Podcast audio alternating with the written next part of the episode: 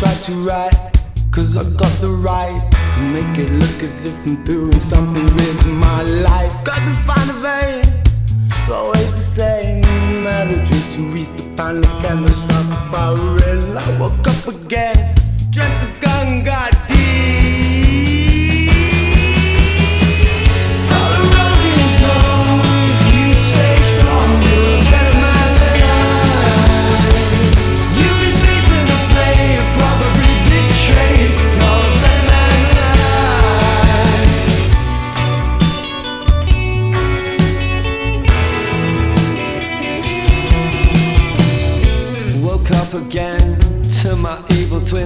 mirror's fucking ugly and I'm sick and tired of looking at him. Been up all night, I probably picked a fight. Cause I can't help it, I'm a bastard in the morning. So I try to write, I think I have the right. A little drinky now and then to help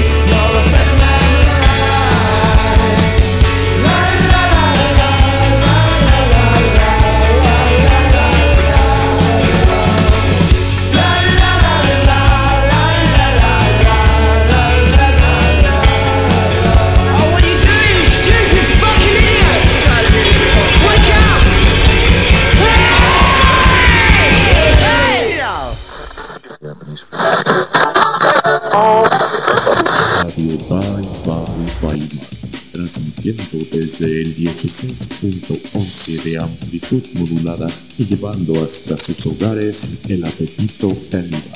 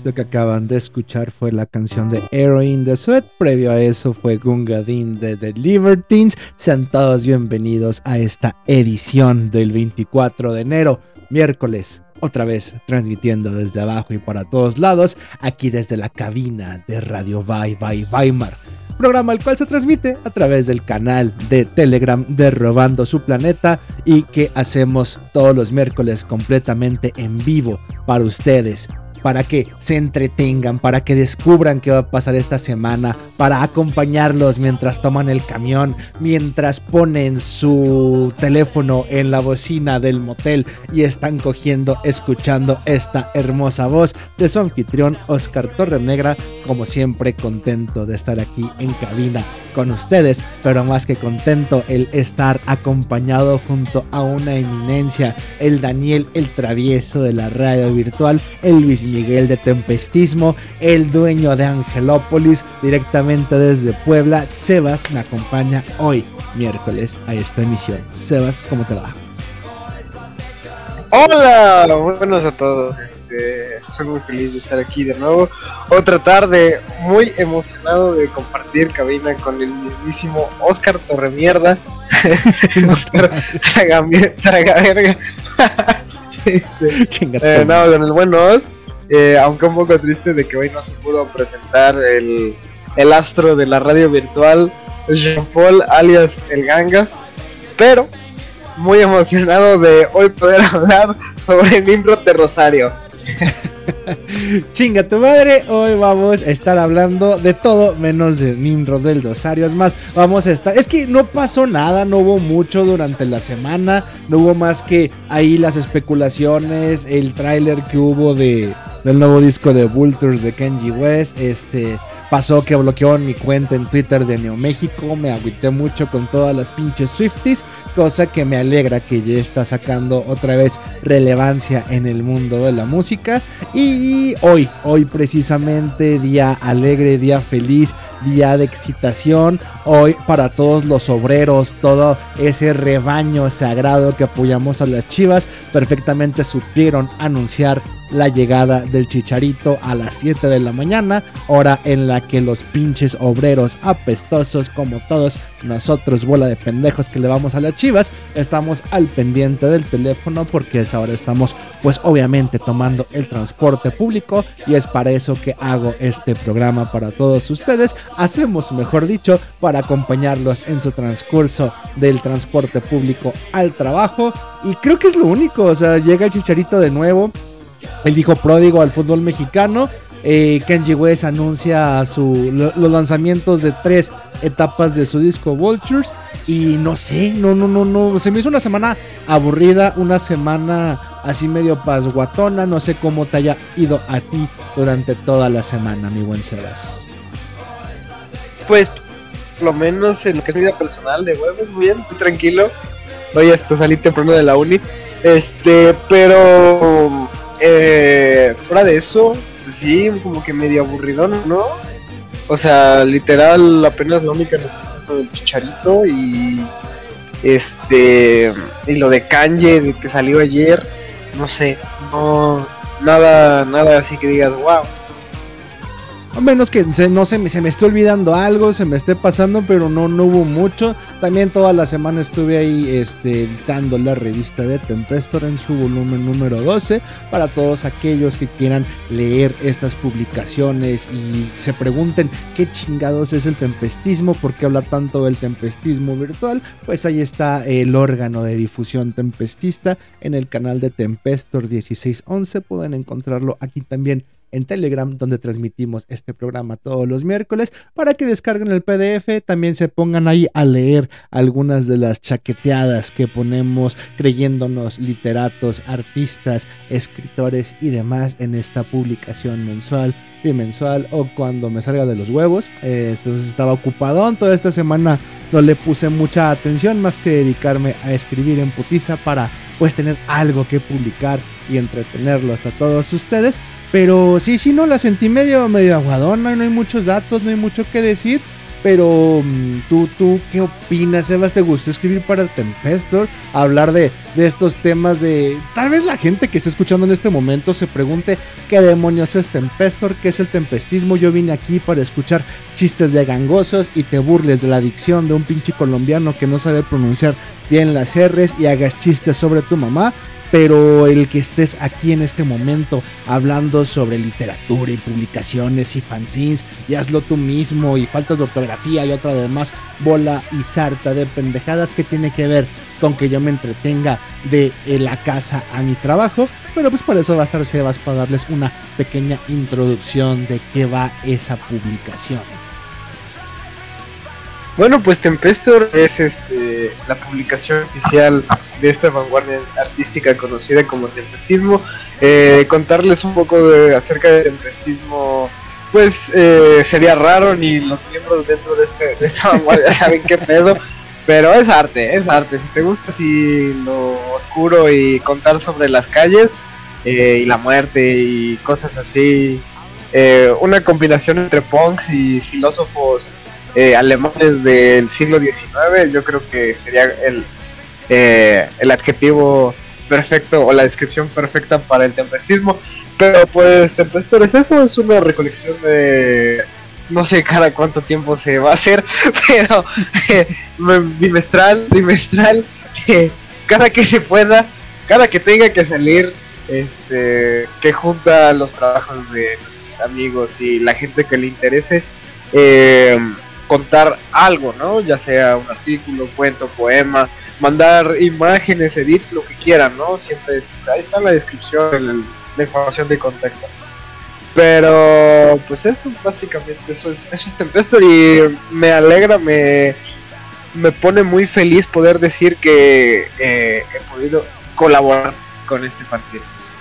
Básicamente la revista que Changoleón haría si se hubiera juntado con la gótica culona a la cual le daba clases en filosofía y letras, una bola de viejitos de por ochos que se pueden escribir toda una sanda, una bola de sandeces, mejor dicho, si me lo permiten, y lo expresan a través de cuentos, poemas, literatura, pinturas, fotografía, todo lo que se les ocurra se publica a través de Tempestor, le hacen llamar Tempestismo y pues como dijo Sebas, colabora en la revista, yo también colaboro con algunos cuentillos, con las editoriales y tengo ese feeling, tengo ese mood porque también en los últimos programas desde que Sebas me está acompañando aquí en cabina, ya me he puesto a hablar como que de runas y de temas un poquito más fuera del cotorreo, pero también de una manera no tan estructurada como lo haría en las pequeñas cápsulas del podcast llamado Robando tu Planeta, el, el cual pueden encontrar aquí en Spotify, en este mismo canal donde están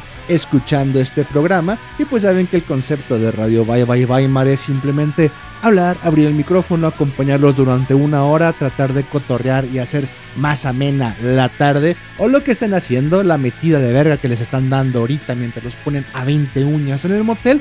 Pero es como de me están dando ganillas, así como de vamos a hablar temillas con los cuales pueda cotorrear con Sebas con, con temas como de, no sé, tal vez los 21 arcanos del tarot o la filosofía y sabiduría hiperbórea de de Nimrod del Dosario y me pregunten quién vergas es Nimrod del Dosario y yo me pasé dos horas explicándoles quién era ese voy a llamarle contactado, iluminado, eh, despiertado argentino. Eh, tal vez hoy sea ese programa, tal vez no, no lo sé, dejemos que vaya avanzando, por lo que si es de, hey, ¿qué tal si tocamos temillas por ahí un poquillo más aleatorios y enfocados a todo esto que es el ocultismo, el esoterismo y demás? Y ya cuando tengamos que hablar de un tema en específico, algún libro que nos haya gustado, alguna película como la última de Lantimos de Poor Things, porque ah, como chingan con que vea esa película. No lo sé si Sebas ya la haya visto o tal vez espere hasta este fin de semana para verla y alguien se la spoileré. No lo sé, pero pues para eso estamos aquí hablando frente al micrófono en esta edición del 24 de enero del 2024 de Radio Bye Bye Weimar. Sebas, ¿ya viste la última película de Antimos? ¿Ya viste Poor Things o todavía no? No, todavía no. Justo mi plan era verla el fin de semana pasado. Pero como fue el fin de semana de estreno, se acabaron los boletos en chinga. Y para las únicas dos funciones que hay por día. Y pues terminé yendo a ver la de Priscila de Sofía Coppola, ¿no? Eh, película que honestamente no recomiendo, aunque me gustó, me parece buena. Eh, siento que tiene poquitos problemas, pero uno de ellos como que a mí me hace no querer recomendarla. Pero pues eso, la verdad es que eh, tengo muchas ganas de ver la de Lantimos, ¿no? Este, eh, hay un podcast por ahí llamado Maquinaria Collective donde ya hablamos de las anteriores películas de Lantimos antes de la favorita. Y pues, pues sí, ¿no? Bastante fan de Lantimos. Espero poder verla este viernes. Ahorita que mencionas ese podcast, el cual también pueden encontrar aquí en Spotify con el nombre de Maquinaria Collective, tenía entendido que la película de Priscila iba a salir a través de Prime. En Amazon, me equivoco, o nomás fue Amazon quien produjo. O sea, ¿realmente salió en cines o la puedo ver desde la comodidad de mi casa, nomás teniendo una cuenta de Amazon? Me parece que este sí estuvo involucrado en la producción y que eh, va a llegar a la plataforma todavía no está, pero sí, de que llega, llega. Aunque de momento, no sé, lo que me sorprende es que no hubo publicidad, no sé cómo vergas, este, eh, que la publicitaron aquí en México, pero de momento no se puede ver en, en el cine. ¿Sabes? Yo la, la, quise ver o supe de ella por TikTok, güey. Creo que ahorita las, las productoras, las marcas, no, no, quiero decir el cine y la industria eh, están usando las redes sociales, pero sobre todo TikTok para anunciarla a las películas. Y me llamó muchísimo la atención porque la quisieron presentar a través de los influencers como la contra Elvis, ¿no? Ya ves que hace, no, no, sé si mal no recuerdo, hace un año o hace dos años fue que se estrenó y fue nominado a los Oscars la biopic de Elvis. Y, y sacan la, la, perspectiva de Priscila, ¿no? Y la relacionan mucho en los, en los pocos resúmenes que vi, o los pocos TikToks, mejor dicho, que vi, con la de Diana, con la película que hizo esta chica de Crepúsculo, la cual se me fue el pinche nombre por completo, eh, pero que se supone no tiene ninguna expresión en el rostro y termina protagonizando esta vieja Kristen Stewart, que me mamó a mí después de verla en esa de Diana. Y la, la última de, de, Cronenberg, la cual también ya se me fue el pinche nombre ahorita. Este, me mamó, güey. Es como de no mames, esa, esa morra sí sabe actuar. Y así la presentan como si fuera esa película de Diana interpretada por Kristen Stewart. Y como si fuera la contraparte de, de la biopic de, de Elvis, ¿no? Muchachita de 14 que termina siendo elegida por el astro, el fenómeno del rock and roll, el primero en toda su categoría, y lo, lo, que se sufre o las sombras que es acompañar a un personaje de este calibre, sobre todo después de haber engordado 20 kilos a base de una dieta de emparedados de crema de manito, sino y demás anfetaminas que se metía este rey del rock and roll. Entonces se me antojaba por eso, pero no al, tan, no, no al punto de ir al cine, de, de mover el culo de, de, mi silla y pagar, sino de seguir metiendo el culo en el sillón, apretarle un botón y verla a través del servicio de streaming de Amazon, el cual pensé que iba a pues a ofertarla. Pero si es de cosa ir al cine, ya se me quitan las ganas. ¿O vale la pena ir a verla, Sebas? Ah, la neta no. Yo creo que sí es más película para ver un domingo en streaming o piratona. Este, eh, pero pues está, está entretenida. Eh, al final de cuentas creo que es el, el problema con el cine de Sofía Coppola y es que puede llegar a ser muy, muy lento. Eh, pues eso, o sea, ese es el único problema que yo podría decir sin spoilear mucho. O bueno, sin spoiler nada, porque el otro problema que tengo tampoco es así como que diga, ah, pinche spoilerzote, pero este, pero sí, sí creo que no es una peli que valga la pena ir al cine y perder tus dos horitas, diez minutos viendo en una sala que te va a costar 80 pesos cuando puedes verla.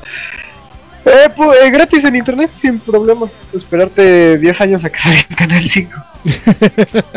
es que ni, ni, siquiera es eso, ya una salida al cine te involucra más el tiempo que las dos horas que dura la película, hora y media, y pagar el boleto del mismo, ¿no? Te involucra la, la, movilidad, los Ubers, el llegar, el qué hacer después del cine, el decirle a tu pareja que lleve falda para meter los dedos entre los huevos y te des cuenta que antes solía ser hombre y le dejaron mal la cirugía y no poner atención a la película por eso. Son, son horas, es, casi todo un, un, mediodía de desperdiciar en el cine cuando estoy viendo en este momento que, la puedes ver a través de la plataforma o la puedes ver en Cinépolis, cosa que me recordó la película que yo fui el fin de semana pasado, que también está en Cinépolis en este momento exhibiéndose en salas, y también la vi a través de una plataforma de streaming que fue la de Heroico.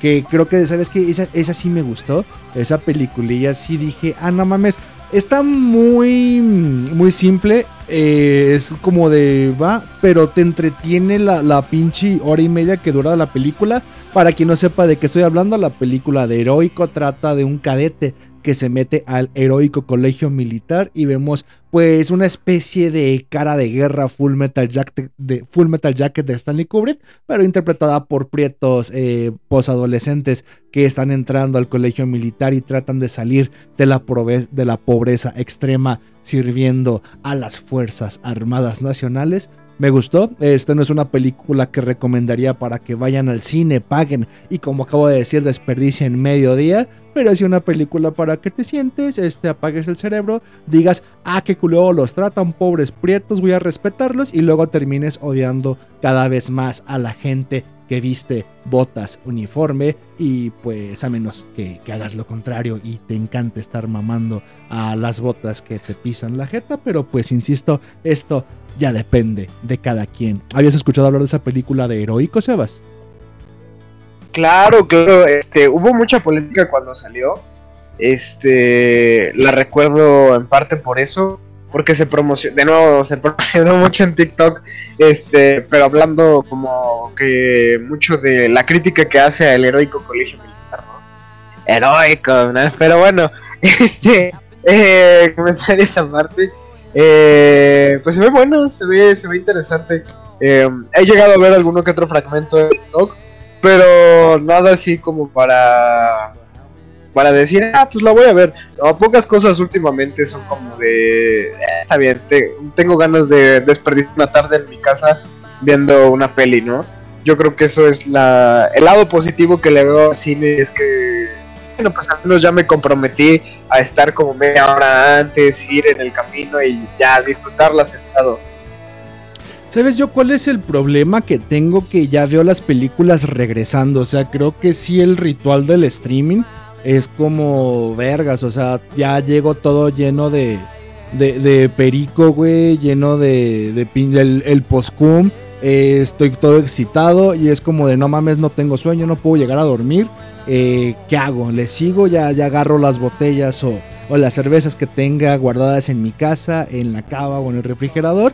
Y es de, ah, va, me puedo echar una peliculilla de hora y media, dos horas y quedarme aquí dormido eh, en el sillón frente a la televisión, como todo vil consumista yankee burgués. Entonces, ya como es el post, este, si es peliculita de streaming para apagar el cerebro, para no ponerle mucha atención, una película que no espero.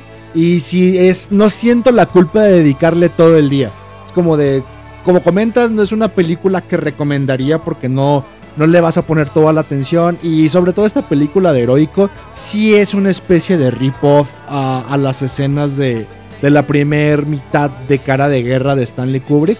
Pero es como, ah, va, va.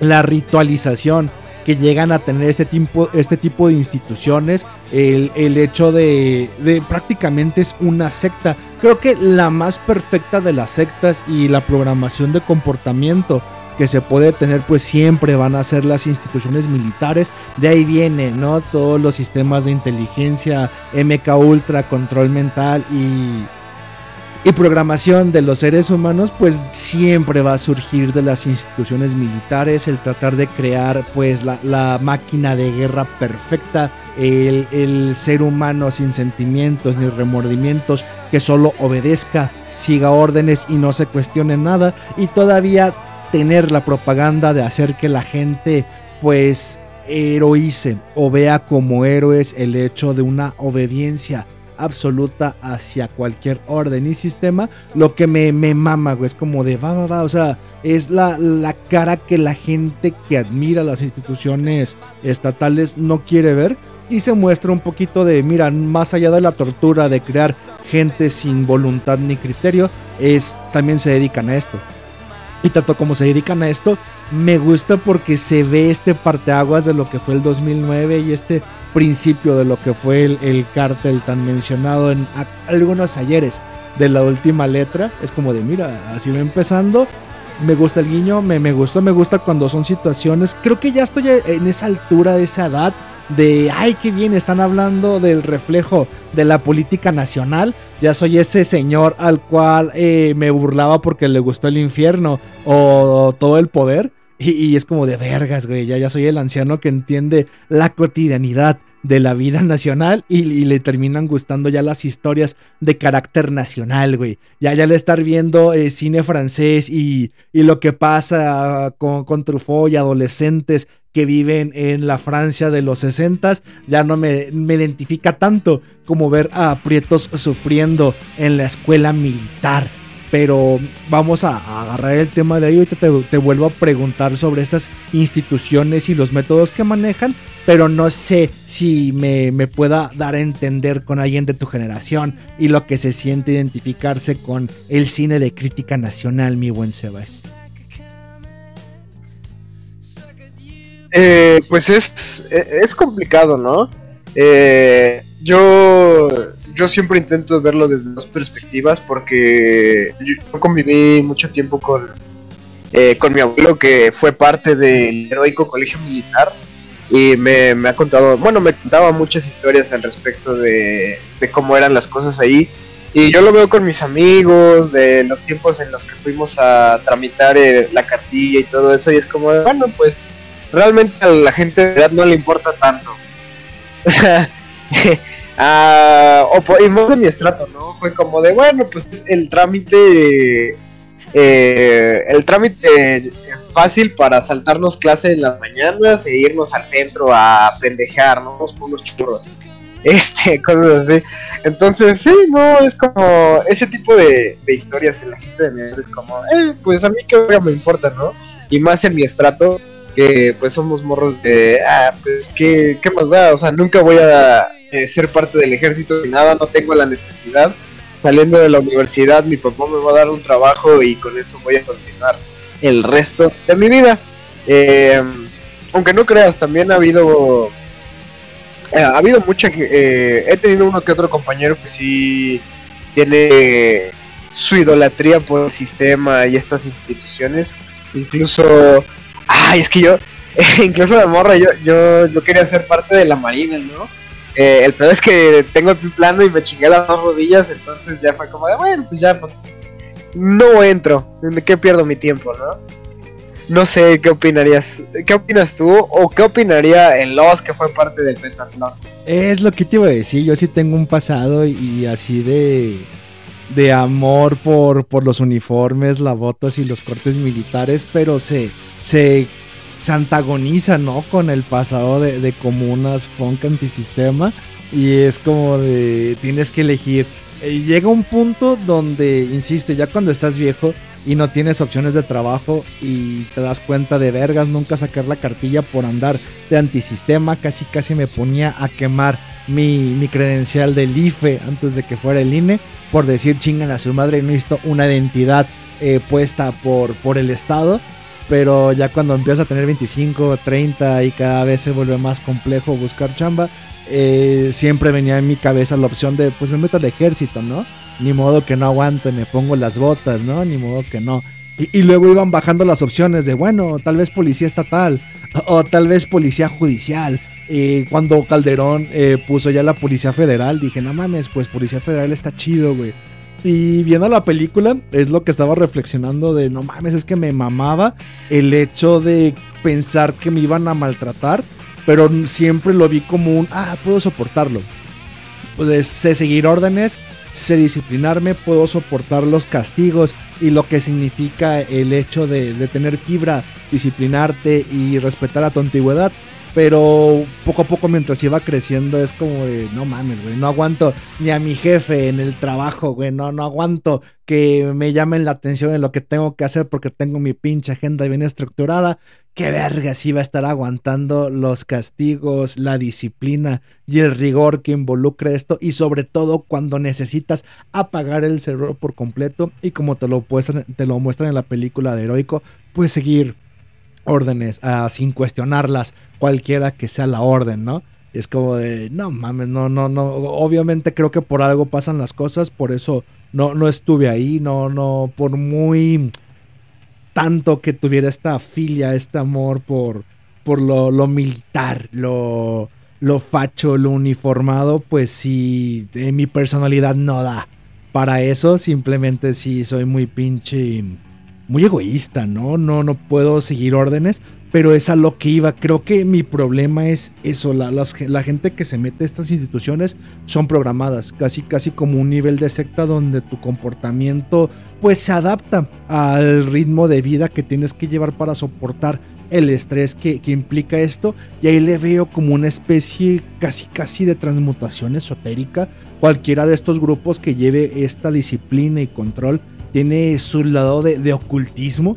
Y mientras veía la película era como de, oye, es que los cantos, las marchas, las banderas, el hecho, para quien ya vio la película, pues ya eh, va a entender las escenas que estoy describiendo en este momento.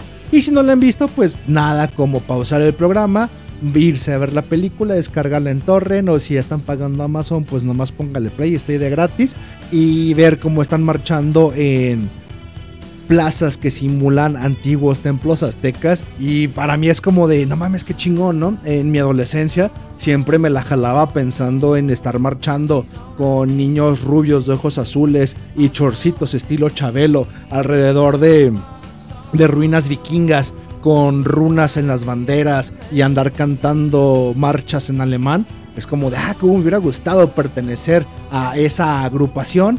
Eh, y ahorita, perdón, a mis 35 es como de, oye, ya se ve el misticismo detrás de, de estas plazuelas que simulan ruinas aztecas, eh, ruinas guerreras, se, se, ve este misticismo en, en toda esta ambientación y nada le piden a, a los videos de, de los campamentos de la Hitlerjugend donde simulaban estar en, en, aldeas vikingas, ¿no?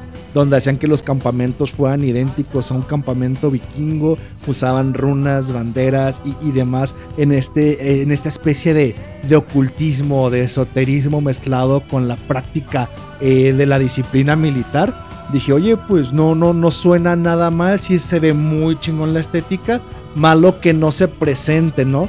No sé si tenga que, acabarse el sistema, si México tenga que derrumbarse para que luego haya un niño alemán o japonés. E, es, como el meme, ¿no? De, la banda que tiene las caricaturas japonesas en su cuarto, un póster. Si, ah, mira, esto es lo que yo tengo en mi póster. Y el póster que tiene un niño japonés en este momento. Y se ve ahí un pinche póster de Mimín Pingüino, alguna de esas pendejadas muy locales, muy nacionales. Tal vez en algún momento tenga que caer todo lo que es la cultura mexicana para que algún apreciador de esta empiece a sacar fotografías en blanco y negro con desnudos del segundo imperio mexicano y adolescentes y, niñas diciéndote de no, güey, esto historia. Los mexicanos salían encuerados a, linchar ladrones y meterles el dedo por el culo como debía de hacerse en, en esa época o en esos momentos. No sé si tenga que pasar, así como yo admiraba a otras culturas u otras civilizaciones no tan antiguas, de hecho en, el mismo siglo, pero mm, creo que siempre se ve el pasto más verde en el patio del vecino y, ya de viejo aprecias pues eh, tu propio pastito, ¿no? Tu propio césped cuando pues ya es tuyo, pero creo que es algo muy de anciano, Sebas. Sí, definitivamente. no mames ahorita con todo lo que estabas diciendo fue como de vaya. Si somos, si estamos separados mínimo por 10 años. Este, eh, pero pues es eso. Y también del estrato y de la persona, ¿no? Eh, de nuevo, eh, ya otra vez estoy parado que vengo de otra, de otra socialidad, vengo de la socialité poblana, ¿no? Pero, este, pues es que sí, güey, o sea, y sobre todo cuando eres joven, ¿no? Eh, en ese periodo de la adolescencia, de los 14 en adelante, pues es muy común de, no mames, me mama todo lo que está fuera de México, México es una mierda. Y conforme vas viviendo, vas experimentando el país, yo creo que es cuando empiezas a, agarrarle más el amor, ¿no? Y pues no sé, güey, eh, es que, ¿sabes qué? siento que quizás sí, para apreciar México, ¿no? De nuevo, eh, como es, le tiene que pasar cierto tiempo. Es que incluso yo, ahorita que estabas hablando de, cómo sería si fuera al revés, ¿no? Si en lugar de que, bueno, si aparte de que tú admiraras a los vikingos, a las culturas europeas, fuera al revés, este, lo hay, pero es, no sé, es como todo muy eh, falso. Por ejemplo, yo sé que en Japón hay, hay una cultura que admira a los cholos y hay muchos japoneses que se visten de cholos y juegan a ser mexicanos y dicen home y están a media calle chingándose sus modelos eh, y eso, pero no sé, no sé, eh, es muy complicado.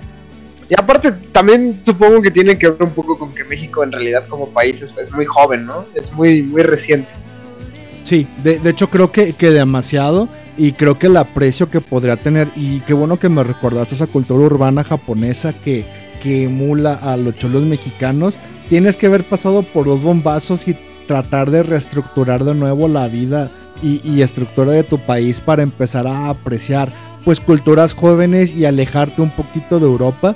Pero por lo mismo creo que mientras más vas envejeciendo, como que pasas de nivel. O sea, no quiero sonar anciano, pero el desarraigarte la esperanza de salir de aquí, ¿no? De por favor sáquenme de Latinoamérica. Se da en la juventud desde, ah, me voy a la verga y, no quiero regresar. Y cuando vas comprendiendo que el mundo está igual de jodido en todos lados, empieza a decir de, va, va, va, pues deja regreso al terruño y trato de sobrevivir en él, ¿no? Me, me acostumbro a tirar vergazos. Y cuando ganas dos o tres batallas de, del índole social dentro de un país tan ojete y tan mierdero como es México, empiezas a, apreciar el ring, güey. Es casi como toro, eh, toro salvaje de Scorsese, ¿no? El, el punto realmente de, inflexión del hombre, de, la verdadera voluntad, se encuentra en el personaje de Jake LaMotta de, de De Niro y Scorsese, a diferencia del de Travis Bickle, ¿no? Travis Bickle llega en Taxi Driver a este punto de desesperación eh, por no poder coger y es tanto el semen acumulado que termina eh, en lo que termina Taxi Driver, ¿no? Matando al chulo y salvando a la putita que de seguro pues va a seguir tomando anfetaminas y yéndose a prostituir. Cuando pues Jay LaMotta es de güey, o sea, eh, aprendes a amar el ring de boxeo, aprendes que toda tu vida gira en torno a, al box y, y es este, pues la analogía, la analogía o la metáfora del ring es el mismo México, ¿no? Es como de, pues, güey, no importa cuánto quieras salir o si realmente sales, aprendes a amarlo y qué mejor que tratar de encontrar esta armonía y amor en, la correlación entre lo que es la mierda de país en la que vivimos, pero la, grandeza que hay en todo el espectáculo del boxeo eh, de esta vida llamada México, ¿no? También te podría decir lo mismo con, con este ejemplo de la película del luchador de Mirky Rourke eh, es como de, pues, güey, nadie va a entender el por qué quiso acabar su vida luchando. Pero ya hasta que llegas a vivir tus 35 años en este pinche país de mierda, dices, nada, sí, sí lo quiero más. Y prefiero, este, encontrarle los pequeños destellos de, de, por qué este país es chingón en vez de estar mamándosela a otros países o culturas que podrían ofrecer exactamente lo mismo que tenemos aquí, ¿no? Eh, es, esto de. Es que para mí fue muy simbólico, güey. Ahora, cuando crecí viendo, sobre todo, hay un. Un documental de. Se llama En Marcha a las Hitlerjugend. Eh, de jóvenes. Los campamentos que hacían las Hitlerjugend, güey. Durante 1936 para prepararse en el Reichsparteitag o el día del partido eh, a Nacional Socialista Alemana en el 36. Eh, hacían campamentos, güey, para cada año celebrar, no recuerdo si era el 30 de enero, eh, donde celebraban este día del partido. Tres, cuatro días eh, a nivel todo Alemania, a nivel nacional, güey. Todo el mundo se iba a, Nuremberg a, celebrar el día del partido, güey. el hecho de que lo hiciera en Nuremberg, no hacerlo en Berlín, era como el primer statement, ¿no? De, va, es como hacerlo en Guadalajara en vez de hacerlo en Ciudad de México. Como de, eh, va, vamos a hacer que, que esta madre sea más descentralizada. vamos a traer a los más jodidos. Y ese documental en particular dedicado a las juventudes, güey, me mamaba, güey. Era como de, fuera de, de todo lo que se ve en los documentales de Lenny Riefenstahl, uniformes, botas lustrosas, pasos de ganso, güey. Aquí vías morros, este, compartiendo el desayuno de salchichas, güey.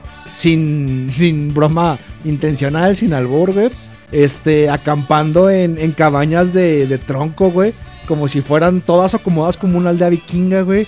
Runas, banderas, jóvenes rubios ahí en blanco y negro, todos uh, llevando actividad física. Es como de, no mames, güey, yo quiero esa madre. ¿Por qué, ¿Por qué puta madre no crecí en eso? ¿Por qué crecí yendo al pentatlón rodeado de prietos que, que te quitaban el lonche, güey? Te robaban las cosas y llevabas, tenías que cuidarlas. Ahí no se ve que se roben nada. De seguro era por la gente. Y es como de, no, de seguro tal vez alguien robó ahí, tal vez alguien se lo llevó de la verga. Aquí es la presentación. Pero esta, esta mezcla, güey, de por qué a la juventud se le tiene que llegar con este punto de, del simbolismo, de casi casi una presentación más que de propaganda, de secta, güey. Lo que me mamó es de por qué mezclan símbolos religiosos en algo que es puramente juvenil y militar. Este, y creo que es lo que atrae de, del pinche nacionalsocialismo de los nazis a través de la historia. Y por eso tanta juventud se siente identificada, porque hay una mezcla entre misticismo, política, y no hay una racionalización. No hay un porqué de, güey, ¿por qué están usando runas y banderas? Es, es un larpeo, güey. Y creo que si se llevara el nacionalismo un punto del arpeo, como hacen los japoneses imitando cholos, güey, y si los mexicanos nos comportáramos como esos japoneses que imitan mexicanos, seríamos todavía, nos identificaríamos más como mexicanos que, que, como lo hacemos ahorita, ¿no? Que están gente peleándose que si es de Monterrey, que si es del DF, que si son sureños. Es como de, güey, ¿por qué no, no la arpeas? ¿Por qué no te disfrazas como mexicano como lo hacen los japoneses? Y en ese punto creo que todos llegaríamos a entendernos mejor cuando veamos esta el nacionalismo como un, un roleplay, ¿no? Como si fuera una fanbase completamente artificial, pero que se da a través de este dejar de racionalizar algo que es tan simple como, pues déjate llevar y disfrázate de mexicano, aunque seas japonés. O no sé, Sebas, tú que eres extremadamente pipope y no vas a querer parecerte a un chilango o a un queretano o a lo que tú quieras, porque desconozco la mentalidad de pipope y mi rey que, tienes, pero dale, es que, güey, no quiero seguir hablando yo solo en todo el programa. y yo quiero, quiero, interrumpirte. Pero, este, pues sí, es que yo pienso mucho eh, desde la perspectiva de que eh, en Alemania, la Alemania del Tercer Reich, pues había un tribalismo, ¿no? Este, Austria y Alemania seguían siendo, bueno, también sido separados, pero pues era gente que no fue conquistada, güey, o sea, bueno, tuvieron sus guerras, tuvieron sus pedos, pero fue un pueblo que siempre fueron los mismos y son los hijos de antes. Cosa que no que no pasa tanto en México porque la mezcolanza, ¿no? Tenemos, o sea, Tolteca eh, fueron exterminados, bueno, más o menos exterminados. Eh, los mixtecas y los aztecas valieron verga. Eh, nos mezclamos algunos con españoles, otros las caltecas pues no, no se mezclaron. Es, es un pedo muy raro. Eh, y es muy. Y aparte es un país muy grande, güey. Alemania es una pinche mierdecita, güey. Alemania es Veracruz, Tabasco y Chiapas, güey. O sea, México es tres veces eso. Eh, lo cual hace más complicado porque somos regiones muy, muy grandes y muy mezcladas, mezcladas diferentes que es por lo menos visualmente como, ah, yo por la calle y hay mucha gente que digo, pues no se parece a mí. Y aunque sean güeros, porque incluso aquí los güeros son diferentes. No sé, es, es muy extraño. Eh, no, hay, no hay tanto ese espíritu eh, tan como mexicano, ¿no? ¿Tú cómo definirías un mexicano? ¿Qué es? ¿Qué te hace mexicano? Creo que es el fanbase, e, es, como el roleplay, ¿no? ¿Qué te hace? es como si fueras fanbase de, mi pequeño pony, güey, eh, hace unos 5 años atrás. Y te preguntara de qué te hace fan de Pequeño Pony, ser un pedófilo o te haces pedófilo porque eres fan de Pequeño Pony o te gusta esto porque tienes cierta cierta enfermedad mental, pero creo que es igual con el mexicano, ¿no? E, es más que nada un fanbase y decir, ah, me siento parte de esto, ah, sin importar las diferencias. Y aunado a lo que dices, creo que con Alemania y la diferencia en México es lo grande, güey. O sea, la, la expansión del territorio te da las posibilidades distintas y como comentas muy acertadamente, Alemania es muy pequeño, güey. Porque a través del resentimiento y, esta sensación de inferioridad se ve por completo en, todo mi lucha de Adolfo Hitler, güey. O sea, e, esta, este pedo con, los Habsburgo, eh, los húngaros, con la Primera Guerra Mundial, con el pueblo prusiano, hay un resentimiento creo que peor que el de los indigenistas jodiendo a los españoles, güey. Sí hay un sentido de inferioridad que, que se demuestra del alemán y creo que en el hecho de, accionar por el territorio vital es lo que pegó tanto con, con este pedo de, de, hablar de vamos a identificarnos como una raza aunque no lo seamos, ¿no? De hecho, quien no ha leído mi lucha, y está el pinche libro, es gratis, está libre de derechos, descárguenlo. Cuando el cabrón se pone a hablar que si los bávaros, que si los güeyes del norte, que si los prusianos, que si los austriacos y los alemanes somos los mismos, precisamente en esta unificación donde los austriacos y los alemanes se veían como dos eh, pues naciones, imperios, pueblos completamente distintos. El cabrón, el, del bigotito, este pintor frustrado austriaco, dice de no mames, somos el mismo fanbase, güey. Este, todos somos admiradores de, de, Steven Universe. Vamos a unirnos en esta bandera repleta de gemas, bueno, buena onda y, y demás madres progresistas, ¿no? Creo que como mexicano podrías usar la misma táctica de, unificar a través del fanbase, así como este güey unificó pues austriacos y alemanes diciéndoles, de pedo, son la misma mierda, aunque lucieran y se comportaran de maneras diferentes, pero mm, e, en este punto es como de cómo llega a, a internacionalizarse después, e, en qué momento esta misma mística de solucionar las cosas termina... Perdón, ahí tengo un poco de tos. No es cierto, estoy fumando mota mientras estoy hablando.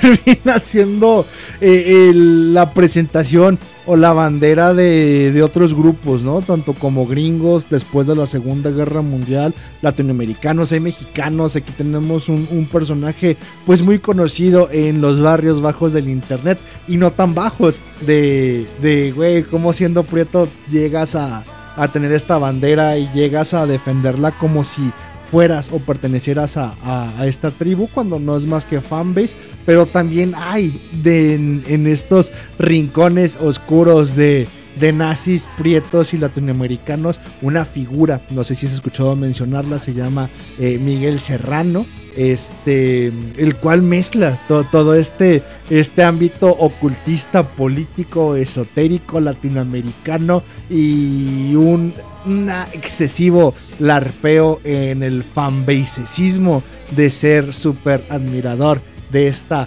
ideología política llamada nazismo.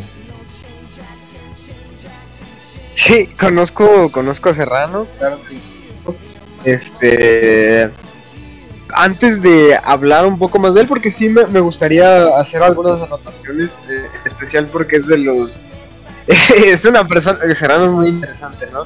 Eh, incluso fue, digamos que el partido más serio, similar al nacionalsocialismo, el único hombre que pudo divulgar ideas nacionalsocialistas en Latinoamérica, eh, haciéndolas sonar coherentes y no como un juego de disfraces. Este, pero pues, dentro de la fanbase del mexicano lo veo un poco complicado, o sea, ya no solo por las diferencias, sino por lo enorme que es el territorio. Eh, pero no sé, igual eh, estoy hablando desde la perspectiva de alguien que creció en un México joven, ¿no? O sea, el país sigue siendo joven, afortunadamente, y queda mucho por ver. Eh, espero, ¿no? A mí me gustaría, la verdad es que yo, a pesar de, de que en el FC fui reconocido como el más racista de la mesa, este Pues a mí, a mí me encanta México y, a mí- y me agrada mucho la gente que vive en este país. Yo cambiaría por nada después de haber conocido Europa, Estados Unidos y gran parte de Latinoamérica. No, no hay país como México. Pero este, eh, pues sí, sí, espero. eh, yo espero algún día encontrar que haya ese espíritu que unifique a, México hermoso y querido. Eh, y que Chiapas regrese a Centroamérica. Y ya es, es lo único que pido. en cuanto a Serrano, eh, pues fue una figura muy interesante, ¿no? Como mencionaba yo, la verdad.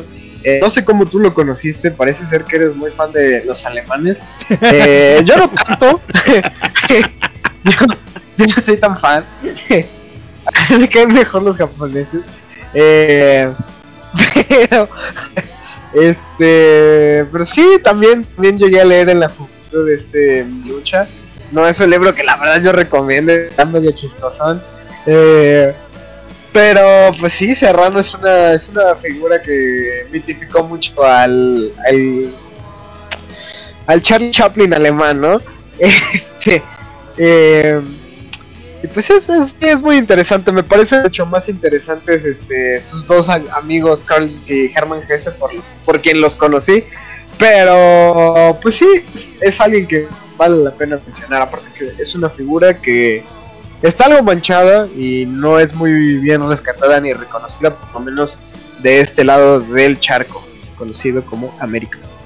Pero para abordar el tema ya con mayor amplitud y pues seguir hablando de este tipo de cosillas, Miguel Serrano, literatura, esoterismo, pedos militares, nazismo y demás, ah, vámonos a un cortecito. Voy a poner dos canciones, una relacionada con... Las dos con Sudamérica, una con la Chivas y el Chicharito y la otra con Nazis y Miguel Serrano. Este primer grupo argentino, el segundo chileno. Los tomamos un break de unos pequeños minutitos y regresamos. ¿Qué te parece, mi Sebas?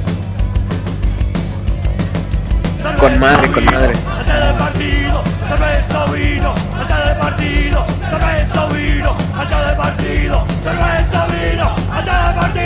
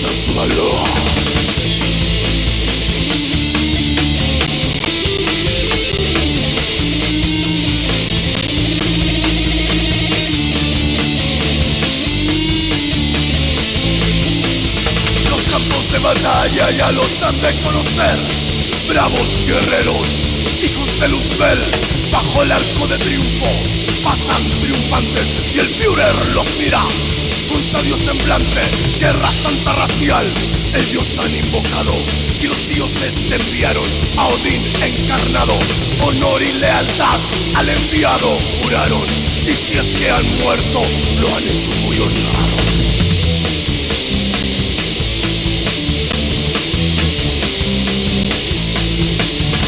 Marchan bravos guerreros a cumplir con su misión. Jóvenes SS el poder de Sion. Bravos guerreros guiados por una visión. Mirando a Lucifer, aumentan su valor. Bravos guerreros a cumplir con su misión. Jóvenes SS contra el poder de Sion. Marchan bravos guerreros guiados por una visión. Mirando a Lucifer, aumentan su valor. Mirando a Lucifer, mirando a Lucifer, mirando a Lucifer, aumentan su valor. Mirando a Lucifer, mirando a Lucifer, mirando a Lucifer, aumentan su valor.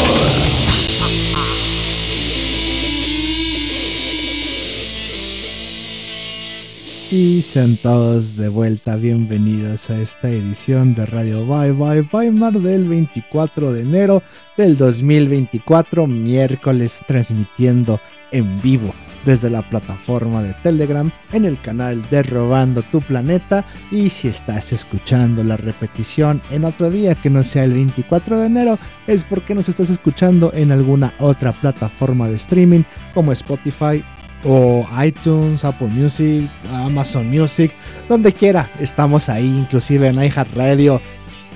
Abre el buscador de Google, pon Robando tu Planeta y vas a encontrar este canal y el programa de Radio Bye Bye Weimar, donde estamos aquí acompañándote con esa música que en ningún otro lado escuchas. Lo primero que escuchaste fue de Comando Suicida, grupo argentino punk hoy eh, tercer posicionista, peronista, barra bravista de los ochentas. Soy un barra brava con toda esta estética y la curiosidad que da a escuchar pues un grupo de, hoy de street punk argentino que mezclara estas facetas de fascista, tercer posicionista, peronista, nacionalista, hooligan y demás chingaderistas. Y lo segundo que escucharon fue de Odal Sik Waffen SS, grupo chileno eh, dedicado, enfocado, centralizado en alrededor de toda esta filosofía de Miguel Serrano y lo que se le conoce como el hitlerismo esotérico, eh, este culto de ver a Hitler como un reencarnado de, de Krishna, como el último avatar de este Kali Yuga y siendo representante de Lucifer en la tierra. Lucifer, esta ángel de luz, esta estrella eh, que viene a liberarnos de Satanás, Jehová y la sinagoga, sinarquía y demás chingaderas que cualquier loquito ocultista les puede decir y si no, para eso estoy yo, para traducirles esas cosas de loquito eh, satanista, ocultista, nazista y demás. Y si no, pues Sebas está aquí para callarme y decirme ya cállese señor, a nadie nos interesa, usted está demasiado viejo. ¿Cómo te fue en el intermedio, mi Sebas? Muy bien, ya fui a hidratarme porque ya tenía el hocico seco de decir tanta monada. Este. Eh, pues no, muy bien, muy bien. Hasta me dio tiempo de cambiar el garrafón, ¿no? Porque ya soy niño grande. Bien ya no tengo 15, tengo 16. Qué bien que lo puedas. Es más, te voy a dejar solito dos minutitos en lo que abro la puerta y te pasas leyendo los saludos. Ahorita regreso, mi Sebas. Bueno, en lo, que- en lo que videos, este, ustedes en los anteriores programas se han dado cuenta que luego me dice, sí, te dos minutos del micrófono todo tuyo y a los 10 segundos me interrumpe el hijo de su puta madre. Eh, pero bueno, mientras tanto, pues un saludo a toda la gente que nos está escuchando en este momento. El buen Arturo, eh, también un saludo al Fred López, al Pepe Shekels, al Spy John, al Andreas, eh, ya, básicamente todos los que están en el chat. Este. Eh, y pues muy, muy feliz, muy feliz de aquí de vuelta, ¿no? ¿Qué tal? Ojalá, ojalá en casa se le esté pasando a toda madre, ¿no? Eh, pues, ¿qué les puedo decir? Hoy comí espagueti, un espagueti a la boloñesa con queso muy rico y unos bisteces enchilados muy buenos. Eh, No, qué, qué chingón, así como de. De No mames, ¿de qué voy a hablar? Se nota, se nota que, que sí de Chowder. Quien no sabe qué vergas vayan a ver el programa de la semana pasada. Es como, deja el micrófono un minutito a ver qué es el Sebas. Hablar de qué comió. Hablar de cómo estaban los espaguetis. Mmm, deliciosos espagueti.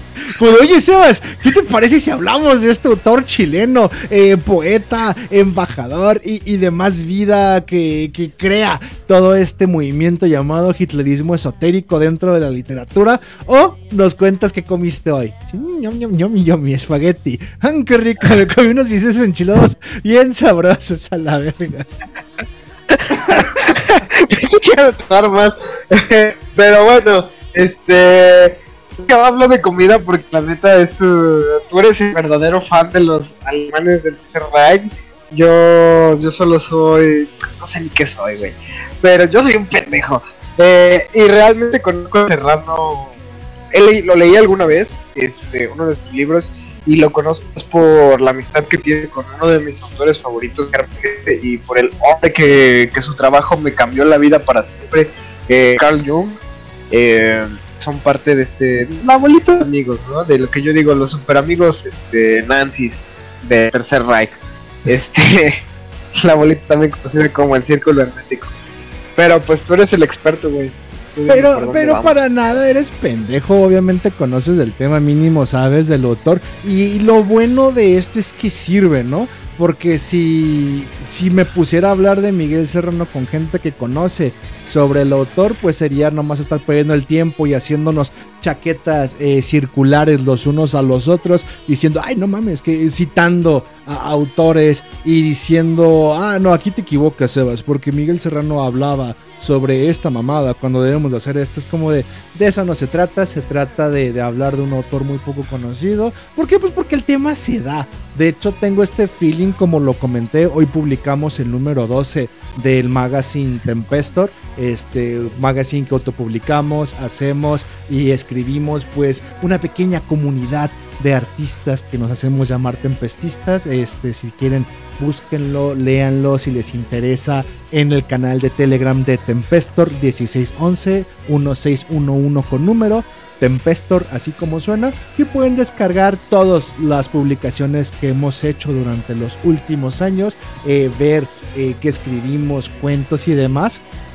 Y tengo este mood porque el cuento que con el cual aportaste y colaboraste en este último número 12, pues se me hizo, y sobre todo también con las rolas que tenemos de fondo, ¿no?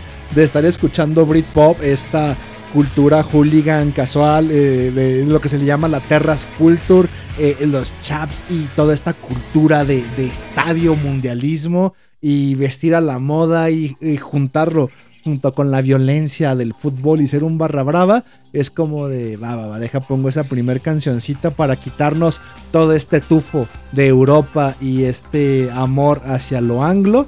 eh, y el Britpop con, con, el, con la rola de, de Comando Suicida.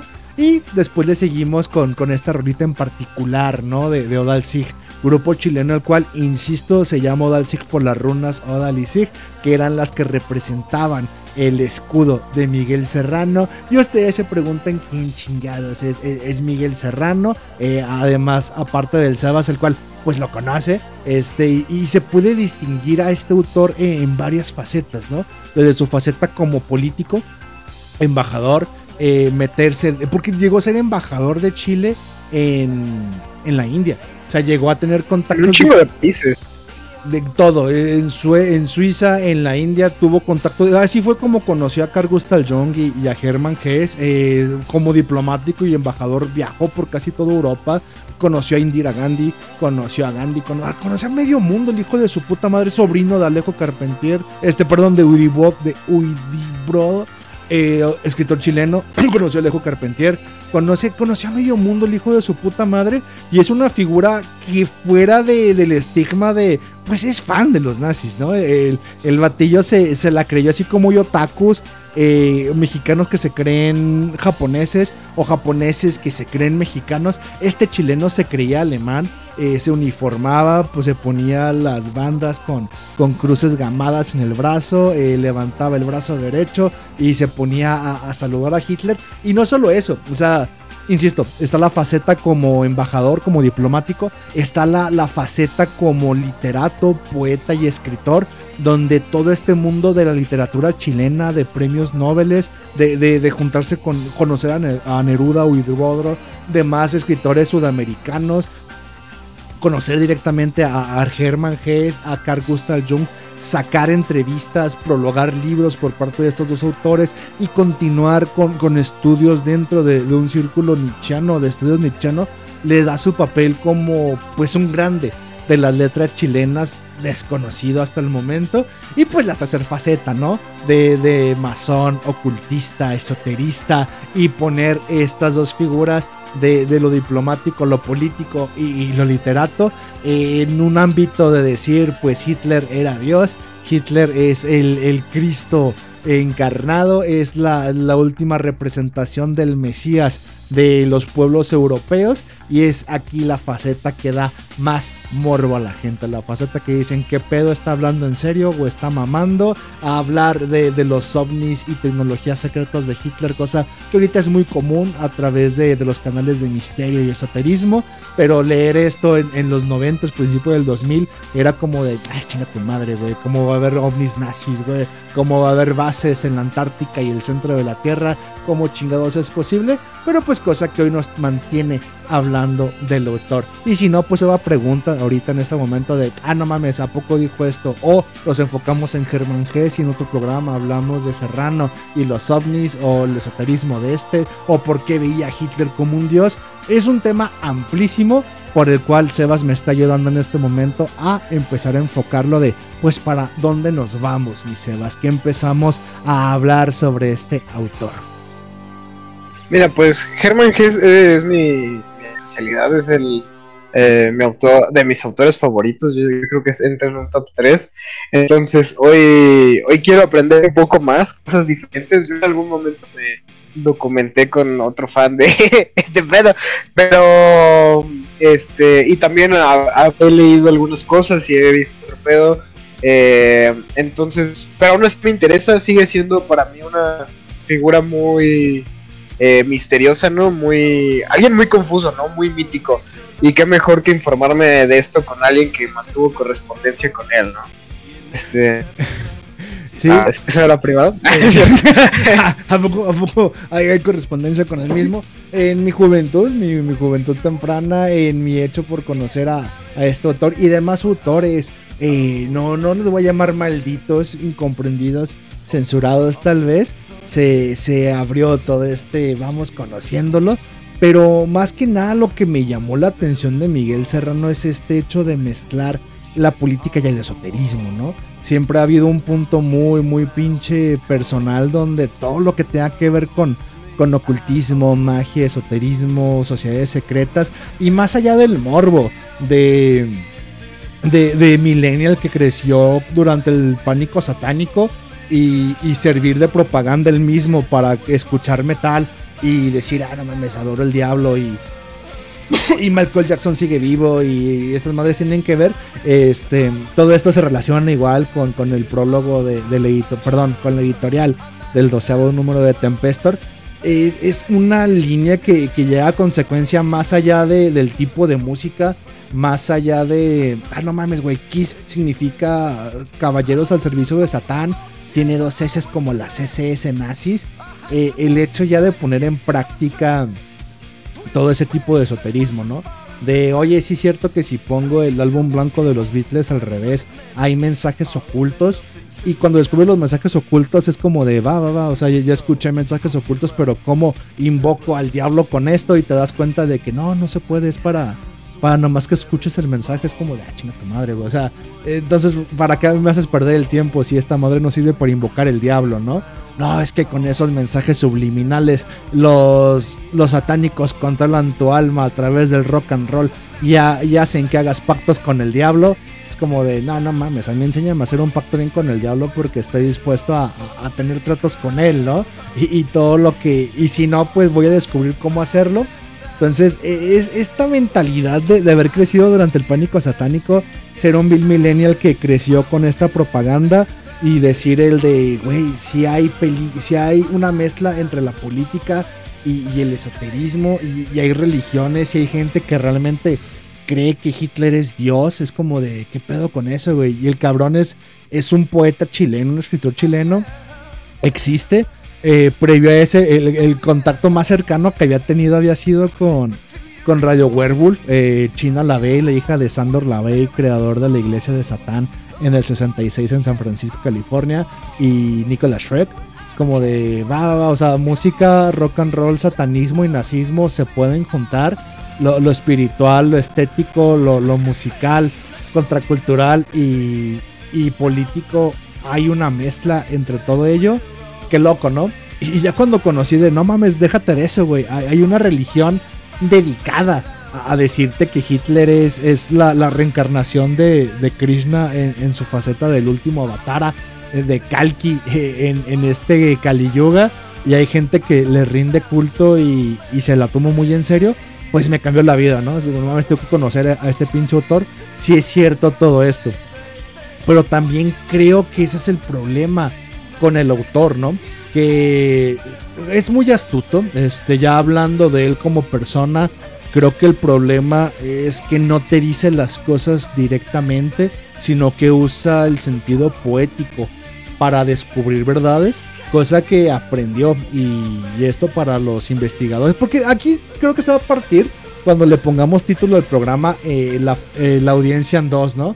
Quien está investigando y quiere conocer sobre Miguel Serrano y gente que ya es fan de Miguel Serrano o, al- o algo di- directamente relacionado con él como Nimrod del Rosario o, o nazismo o cualquier otra desvergue que, que esté relacionado con Miguel Serrano.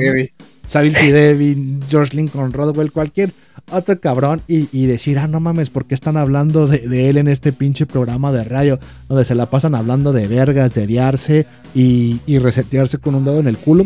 Por cierto, para, aligerar todo el tema, si se quieren meter un dedo en el culo mientras están masturbando y así resetear su punto G masculino, es como llegan a tener contacto con el último Avatara, es metiéndose un dedo por el culo. Realmente todo lo de tierra hueca y las bases nazis ocultas en la Antártida no son más que referencias directas a picarte el ano mientras te están chupando la verga para así tener contacto con Hitler que vive eternamente en los hielos del sur. Este, todo es una alegoría, los hielos del sur no es más que, el esperma que se guarda en, en la base de la columna vertebral y la única manera de alcanzarlo es picándote el hoyo, este, así, Así es el problema con leer a Miguel Serrano, ¿no? Que te lo puedes tomar en serio y en este momento tal vez haya gente que se esté realmente picando el culo mientras se masturba, cosa que no tiene nada de malo, háganlo, practíquenlo, se siente rico y, es lo irónico, ¿no? Que en toda corriente, tanto filosófica, ocultista, esotérica o cultista, eh, hay verdades mez- mezcladas con, con mentiras. Hay, hay un libro muy famoso de Crowley, del libro de las mentiras, donde el vato directamente está diciendo, eh, aquí mentiras, pero no quiere decir que en las mentiras no haya verdades. Y, no quiere decir que si lo pones en práctica no te sirva. La, la mamada que acabo de decir es, güey, ¿realmente funcionará o alcanzaré algún estado estático o, o cercano al nirvana si me pico el culo en este momento. Depende, ¿no? Tal vez para ti es como, ah, qué pendejo, güey, este. Me estoy picando el culo por culpa de este güey. Y tal vez exista la persona que tenga una experiencia de vida, lo cual completamente lo cambie si se mete un objeto fálico por el culo, ¿no? Tal vez si lo hace él solo mientras está viendo anime, sea un fin de semana cualquiera. Pero tal vez si lo hace mientras está a, a 20 uñas en un colchón viejo en casa de su novia y su novia le está metiendo un juguete de plástico por el ano, despierte en él cosas que no se hubieran despertado antes si no es por seguir los consejos de este pinche viejo borracho que no sabe si está hablando en serio o está bromeando, pero es ahí donde, donde viene toda la justificación para con Miguel Serrano. De no puedes culpar a este pinche cómico pendejo de decirte que picado telán encuentras eh, a la tierra hueca y, y tienes contacto con Hitler, porque puede que exista la persona que sí logre contactar con Hitler picándose el hoyo, ¿no? Es igual con Serrano. No puedes culparlo al decirte que Hitler. ah, Porque una de las posturas de Miguel Serrano para la audiencia, la otra mitad de la audiencia que no tiene ni idea de, de qué es lo que dice este pinche viejito, una de las posturas o, o de las máximas que tira Miguel Serrano en sus obras literarias, sobre todo en las que se conocen como el cordón dorado del hitlerismo esotérico, la trilogía del hitlerismo esotérico, llamada eh, el, cordón dorado, el Cordón Dorado, precisamente el primer libro, el segundo Adolfo Hitler, el último Batara, y el tercero Manu, por el hombre que vendrá. En uno, en uno de esos tres libros, una de las máximas que toca o de esas grandes revelaciones es que Hitler escapó en un submarino eh, hacia la Argentina, de ahí llegó a la Antártida y en este momento vive eh, congelado en tierra hueca, esperando a que su ejército de ovnis eh, reco recobren la, la, tierra superficial otra vez en la última guerra, en la tercera guerra mundial, y llegue a salvar a los pueblos europeos de la decadencia en la cual están viviendo desde la pérdida de la segunda guerra mundial, ¿no? Este puede que te lo tomes en serio y digas, porque hay datos, hay datos reales, hay datos de, güey, en Discovery Channel se la pasan hablando de que Hitler escapó en un, submarino alemán a Argentina. Están hablando de que realmente no se suicidó en el búnker, de que el cadáver que encontraron los rusos fue falso. Entonces el ruco está diciendo la verdad porque esos datos se confirmaron.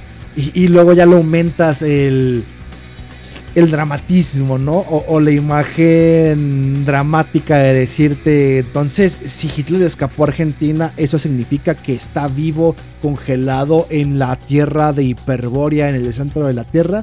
Porque también maneja mucho esa poética, ¿no? De decirte de no, güey, la tierra no, no es una esfera eh, cuyo núcleo central está lleno de magma, sino que es un, una, una esfera hueca y las entradas a estas tierras huecas al centro de la Tierra se da a través de los polos y diferentes conexiones con cuevas.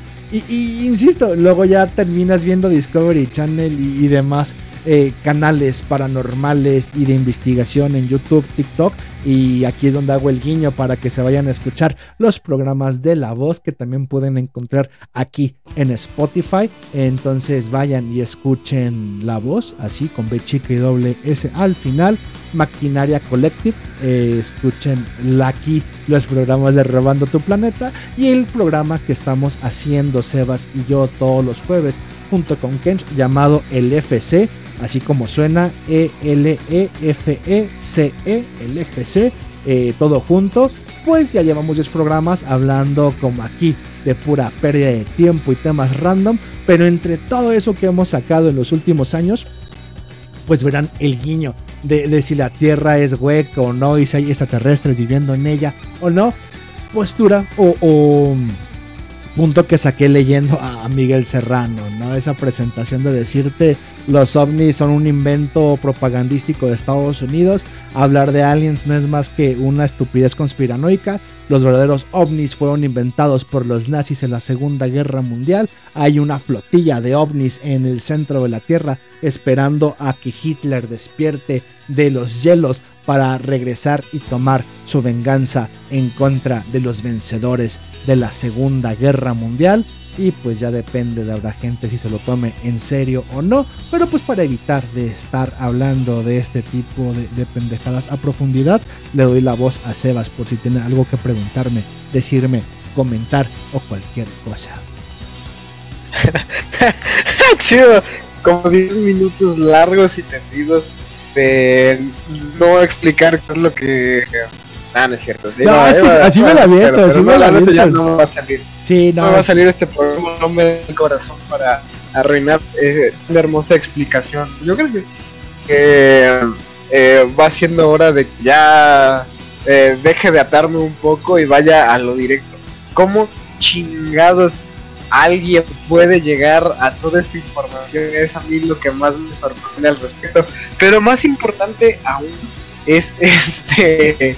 eh, pues cómo eh, alguien como Serrano pudo, seguir vivo después de tanto, eh, revelar tantos secretos ocultos, ¿no? Pero tú sabes que últimamente me han salido en TikToks, ¿no? Ustedes este, probablemente en la audiencia quizás los conozcan o si no después del programa los van a conocer. Me salen mucho un no en TikTok a los que no sé ni cómo se llaman, no sé ni de dónde, no sé de dónde verga salieron, pero los llaman Mr. Tartaria y Mickey Mouse empírico, que hablan mucho de estos pedos, güey, de, sin mencionar obviamente a Adolfo, pero hablan mucho igual de estos pedos de eh, el Antártida con sus bases y que el planeta es una prisión eh, llamado Sion y que este el Cristos Lucifer va a salir a, a salvarnos a todos. Es a mí lo que más me sorprende de esto. Y más, eh, y bueno, yo creo que es adecuado teniendo aquí a un experto que ya eh, cruzó este camino, saber qué chingados. Para la primera de dónde sacan la información hay, hay de dos revelaciones dentro de la secta brahmánica que lo inició durante la Segunda Guerra Mundial. De hecho, él menciona en sus memorias, eh, las cuales llama Memorias de él y yo, este, dividida en tres volúmenes, donde su, donde su simpatía por el nazismo durante la Segunda Guerra Mundial se da por esta iniciación. Este, por parte de, de su tío, conoce a un gran maestro que lo inicia en esta secta eh, ocultista, la cual estaba, se supone, siguiendo una línea directa con los brahmanes hindús y, que tenía relación directa con esas sectas que escuchamos mucho mencionar, como dices, en TikToks y demás programas de conspiraciones, que, que era la Golden Dawn, la, secta de Thule y, y, demás, donde salieron líderes como Hitler o, o Rudolf Hess y, demás. Y esta secta tenía un brazo eh, directamente en Chile y ahí fue iniciado. Y mediante esta iniciación su, su maestro dice, ¿sabes qué? Esta Segunda Guerra Mundial es una guerra entre la luz y la sombra y la luz es representada por Adolfo Hitler, tú síguelo, ese ruco sabe comunicarse en astral, sabe lo que está haciendo y, y, solo tiene que seguir órdenes, ¿no? Comenta que Hitler pierde la guerra porque empieza a seguir a su propia su propio instinto en vez de seguir las órdenes que estos maestros ascendidos de la secta le daban, esta comunicación de, del mundo astral le dio y, y fue que pierde la guerra, ¿no? después de que pierde la guerra y deja de tener, porque una vez que Alemania pierde la guerra, se supone que esta secta se desintegra, esta gran logia u organización oculta se desintegra a nivel global y cada uno de sus miembros se esparce por todo el mundo, conservando la sabiduría que, tuvo esta, esta orden de sectas conocida o mencionada por él como la orden del sol negro o la piedra negra. Entonces, esta orden de, de, la piedra negra se supone que estaba en conjunto, eh, estaba unida por una serie de pequeñas logias y sectas ocultistas a nivel global. Se, todos se van por el mundo tratando de preservar el mensaje después de haber perdido la guerra. Y es en, esa misma sabiduría que empieza a tener contactos, ¿no? Es, empieza a, a ser contactado por la gente que huye. Y aquí es donde se mezcla, pues, ficción con realidad porque se pierde la guerra y científicos, el proyecto Paperclip de, de Ernest von Braun, científico que inventa los misiles B2 en Alemania y termina trabajando para la NASA y, y haciendo este laboratorio de, de aeronáutica, el cual termina tomando en su poder Jack Parson, eh, miembro de, de Telema y, Crowley y, la Otto y terminan con este secto ocultista. Para saber más sobre Jack Parson, váyanse al programa de La Voz, está aquí en Spotify, Pechica o S al final para saber más sobre los pedos ocultistas satánicos de Jack Parson, la cientología, la NASA y demás. Pero insisto, se mezcla realidad, con ficción. Entonces, huye gente. Otto Scorseni, la persona que organizó el- la, la emboscada hacia el Che Guevara en Sudamérica, resultó ser general de alto rango alemán que termina en Sudamérica por el proyecto Gladio. Entonces, con ese tipo de contactos después de la guerra, Serrano empieza a comunicarse. Le empiezan a decir, ¿sabes qué? Pues ya estamos aquí. Sí, yo, yo maté al Che Guevara. Y, y como sigue siendo nazi, o no, pode- no podemos decirlo públicamente, pues aquí te contacto, ¿no? Y te paso esta información. Poco a poco, con esta este rosa de información, él empieza a adquirir tanto conocimiento, pues oculto, eh, esotérico de- del tema y conocimiento real. Como por ejemplo, le, le dice. Le dice gente que estaba en contacto con Ernest von Braun. ¿Sabes que Los misiles B2 solo eran prototipos que se usaban, una tecnología que no se hizo pública. Eh, eh, todos estos programas del History Channel de los científicos de Hitler, él ya lo sabía desde antes con el hecho de, güey, hay mapas que muestran que ya teníamos eh, naves de propulsión sin usar la, tecnología de la explosión. Eh, todo esto con base a los motores que usaban los misiles B1 y B2, los gringos que llevaban a los científicos, pero los alemanes ya tenían toda esa tecnología desarrollada. Es como de, ah, va, o sea, el vato contactaba en la vida real con gente que sirvió en esos proyectos por seguir diciendo, pues sabes que soy nazi, pero bajita la mano, y pues soy un diplomático chileno, así que no me pueden hacer nada porque tengo los conectes como para que no me la hagan de pedo. Y pues si sigues tú vivo y hay un mismo trato para que los nazis se ocultaran en Sudamérica sin hacerla de pedo, pues también hay trato para que me digas qué está pasando. Entonces la información se va, se va regando. Es precisamente como con, con Carl Gustav Jung y, y Hermann Hesse, ¿no? O sea, le dijo Carl Gustav Jung cosas que Jung no publicó. Con el hecho de decirle, pues sabe que señor, yo también soy parte de una secta. Yo sé que usted es masón de alto grado, eh, sueco. Sé que tiene un grado 33 y tiene prácticas masónicas. Pues yo también, desde mi logia y mi taller aquí en Chile, Así que vamos hablando las cosas pues al chile, ¿no? Váyame diciendo bien todo este conocimiento que no publica ni le da a los demás. Y lo mismo con Hermann Hesse. Ah, ¿sabes qué? Ya conocí a Jung, ya, ya conocí o estoy viviendo en la misma casa de Nietzsche. Pues vamos cotorreando, ¿no? Vamos hablando de las cosas que nadie habla y empiezan a decir cosas que no le cuentan a nadie más y ahí se va dando este conocimiento, ahora sí, en lo literario y en lo psicológico que ni Hess ni Jung hacían públicos ni le comentaban a nadie más. Si esto lo transpolas a, soldados nazis, eh, a técnicos, a contactos que, que vienen huyendo y este vato se presenta como un nazi que les tiene toda la simpatía y es diplomático, conoció a tal y tal, pues la información se le daba. Cosa que tienen sus libros cuando te habla de que Hitler escapó a, a, la Antártica en un pinche submarino que primero llegó a Argentina, es porque el vato publica una carta de un güey que iba arriba en la tripulación. Como, ah, mira, esta carta me le hizo llegar fulanito, fulanito de tal. Y, aquí está la carta diciendo que llegaron bien a Argentina y que hay una misión que los va a llevar más allá como de verga, se está hablando de que va a llegar a, a, la Antártica y a Tierra Hueca y que hay bases nazis en, en debajo de los hielos del sur. Y es como de, pues sí, sí, desde eso estoy hablando. Eh, es a lo iba el ruco. ¿Por qué no le hacen nada? ¿Por qué no lo mataban? No voy a ponérselo en su placa, en su charolazo de, de diplomático. Más bien se lo voy a ceder al hecho de que todas publicaciones que hacía se hacían en español. Y sobre todo cuando él empezó a publicar, pues publicaba todo en, en clave, ¿no? Uno de sus primeros libros que es eh, más, eh, ¿quién llama los hielos?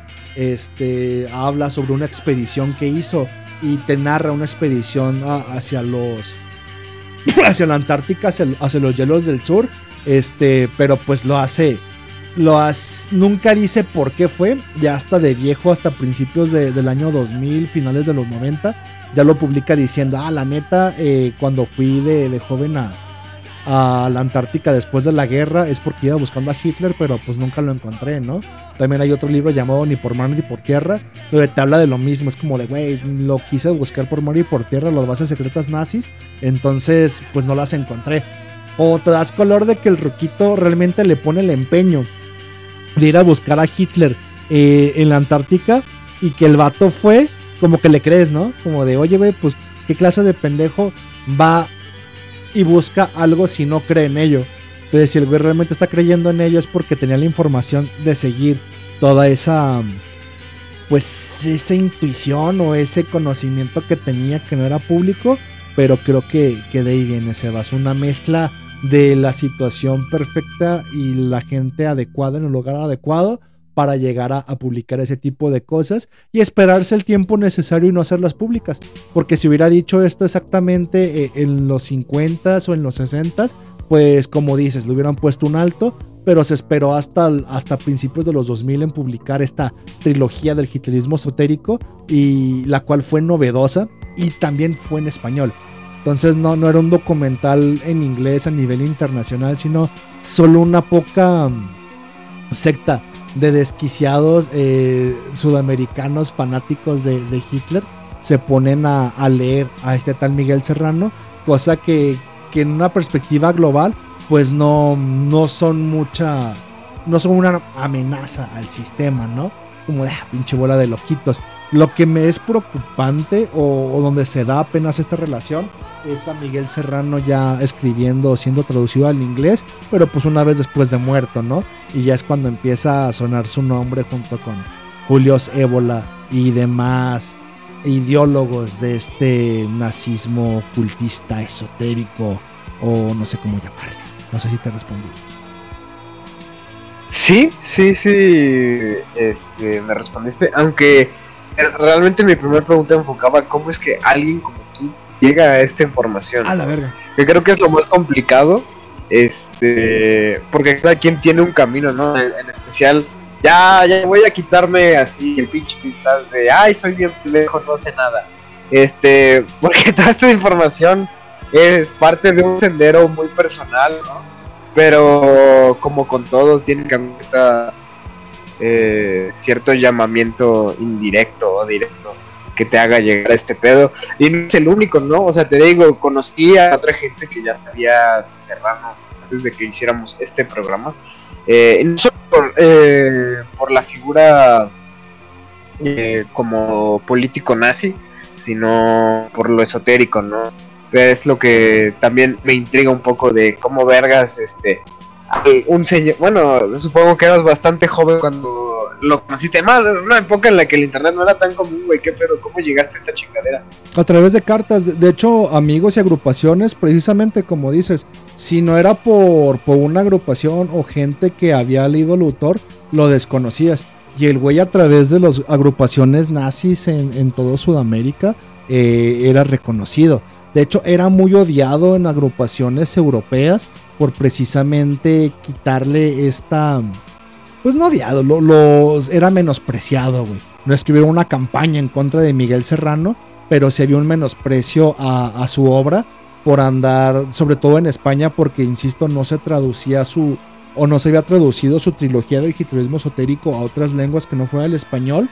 Entonces cuando los, la gente de, Europa, sobre todo en España, hablaban de Miguel Serrano, es como, sí, es simpatizante de, del nazismo y el fascismo, es un camarada, es uno de nosotros, pero no puede pertenecer a la nueva derecha, no puede pertenecer a Sedade, no puede ser parte de, del catecismo de estas agrupaciones, pues porque el vato te está hablando de ovnis, te está hablando de armas secretas, te está diciendo que Hitler sigue vivo y, joven en, en la tierra hueca y era muy menospreciado y sobre todo en, en, una, en unas agrupaciones o perspectivas, eh, en agrupaciones que trataban de mantener una perspectiva de completa seriedad, ¿no? De que se la pasaban en esos momentos negando el holocausto y yendo a juicios en la Unión Europea y cortes eh, en Suecia para evitar que se les encarcelara por negar el holocausto y llevaban peritajes, llevaban de la manera más seria una lucha política, no de simpatía por el nazismo, pero sí de, de una presentación de una derecha seria, reaccionaria, cristiana y europea. Y llega este viejito a decirte que Hitler es Lucifer, güey, y que Jehová es Satanás. Crea un choque en sus cabezas donde, no mames, güey, ¿qué pedo con eso? Donde si no tienen esta, mm, este antecedente de, de Charles Manson, de, de la... De esta... Ah, se me fue el nombre de esta mamada, de, de la iglesia del este, juicio final eh, y King proceso. La, la- la iglesia del juicio final o la, la iglesia del proceso del juicio final, güey. Donde se supone que, que Charles Manson pertenecía. Te dicen que Jehová, Satanás, Lucifer y Jesucristo son la verdadera, no trinidad, sino cuatrinidad de un solo Dios, los cuatro rostros ocultos de un Dios. Y esta misma filosofía, y aquí es don- donde viene el punto, o sea, Serrano esto no se lo saca de la manga eh, es tal cual conocimiento o sabiduría de una logia, güey. Aquí el problema es esa logia, qué pedo. Igual como la iglesia del proceso, suena como de, ah, huevo, güey, usan suásticas, Charles Manson, este, este cabrón de Topi de, de, de Psychic Youth, de Genesis Pure Rage, maneja la, la misma filosofía de mezclar a, a Jehová, Satán, Jesús y Lucifer. Y el hecho de que Serrano lo, lo haga público no es porque el güey se lo saca de la manga, güey, sino que fue iniciado en este tipo de temas ocultistas por su maestro y su secta y lo hace público, güey. Y leerlo en español, todo ese tipo de mensajes y sobre todo viniendo de Europa, donde tienen una cruzada de seriedad, de, de ámbitos políticos, de, de juicios, güey, de persecuciones, era muy menospreciado. Pero pues para un loquito como yo, güey, que se inicia a través de la política y el esoterismo, con agrupaciones como ya, ya insistí, Charles Manson, este, Nicolas Shrek, Boyd Rice, ahí está la, editorial de, del, del Tempestor de hoy. Serrano era la, la opción de, no mames, güey, voy a aprender por qué Cristo, este, porque Hitler es Lucifer, güey, porque Jesús es Satanás. Todo, toda una perspectiva de, de desprogramación que se manejan en las sectas que, pues, si te lo tomas muy en serio, terminas pudriéndote el cerebro. Pero si lo tomas desde un punto de vista poético y con una, no iniciación, pero sí con el vasto conocimiento de ocultismo, dices, va. O sea, lo que hace Serrano es interpretar el conocimiento ocultista mediante su perspectiva muy única, güey. Y, lo que es Miguel Serrano es, hay información muy útil y valiosa. Pero lo último que tienes que hacer es seguir la corriente del viejito. Porque el viejito no hace más que... Es como si yo te ofreciera una taza de café, Sebas, como yo me lo preparo, con un chingo de azúcar y leche. Y te digo, mira, Sebas, prueba el café. Este es el café. Y tú dices, ah, no mames, güey. Una vez probé el café, el Os me lo ofreció y está bien bueno, güey. Es así dulce, güey. Este, cremoso, güey. Y es de un color café eh, beige, güey. Y va a llegar un pendejo y te va a decir, estás, estúpido, Sebas, eso no es el café, güey. Café es amargo, es ácido, es, color oscuro, güey, caliente, güey. No, no, no mames, güey. El café lleva hielos, el café lleva azúcar, el café lleva leche. El café no es para nada amargo, güey. Como de, el hecho que yo te hubiera ofrecido lo que yo tomo como café y decirte que es café es el error que se tiene al leer a Miguel Serrano, ¿no? O sea, sí hay conocimiento y sabiduría dentro de, de su, de sus publicaciones, pero no es la verdad absoluta, es la verdad interpretada a través de los ojos de Miguel Serrano. Y aquí el problema es, pues, qué tipo de ojos, ¿no? O sea, qué tipo de paladar. Si, si el paladar que, que te dice que el café con leche es café, te dice que, que es la verdad única, es donde termina cagándolo a la gente. Al seguir a las posturas de Miguel Serrano como si fueran un canon bíblico, güey. Cuando no es más que una interpretación poética de conocimiento ocultista. Y en lo personal fue lo que me llamó la atención primero, güey. De, güey, este güey te está hablando de que, de que Lucifer eh, es el bueno, güey, de que Hitler es el bueno, de que, de que Jehová es el diablo, güey, de que los judíos son los malignos. Puta, güey, me mamó porque me hizo clic con toda la información que tenía previa, pero que a nivel internacional pues no era muy bien visto, ¿no? Porque imagínate venir de una derecha reaccionaria, persinada, de, de un autor muy conocido en México como Salvador Borrego, güey, y, y ir a, a sentarte en una catedral y decir que Hitler era el enviado de la iglesia para acabar con, con el terror de los judíos. Es como de el terror masón comunista y la conspiración diabólica para hacer el mundo ateo. Es como de, no mames, para mí era un choque tremendo, güey, donde no sabía qué mezclar, güey. De, ah, mira, esta gente, pues también le cae bien Hitler, ¿no? Y levanta el brazo, pero, pero pues qué pedo, güey. Esta gente reza a, a cruces, iglesias y figuras en las cuales este güey me dice que es un pedo completamente distinto, ¿no? Donde Jehová y sus mandamientos son diabólicos y Satán es el chido, es, es, es el que va a venir a, a, librarnos, como la canción que puse en el intermedio, eh, Lucifer, Venus y, y estas, estos guerreros marchan para, para traer el terror a, a los representantes de la iglesia y demás sinarquía representada pues por los ganadores de la guerra.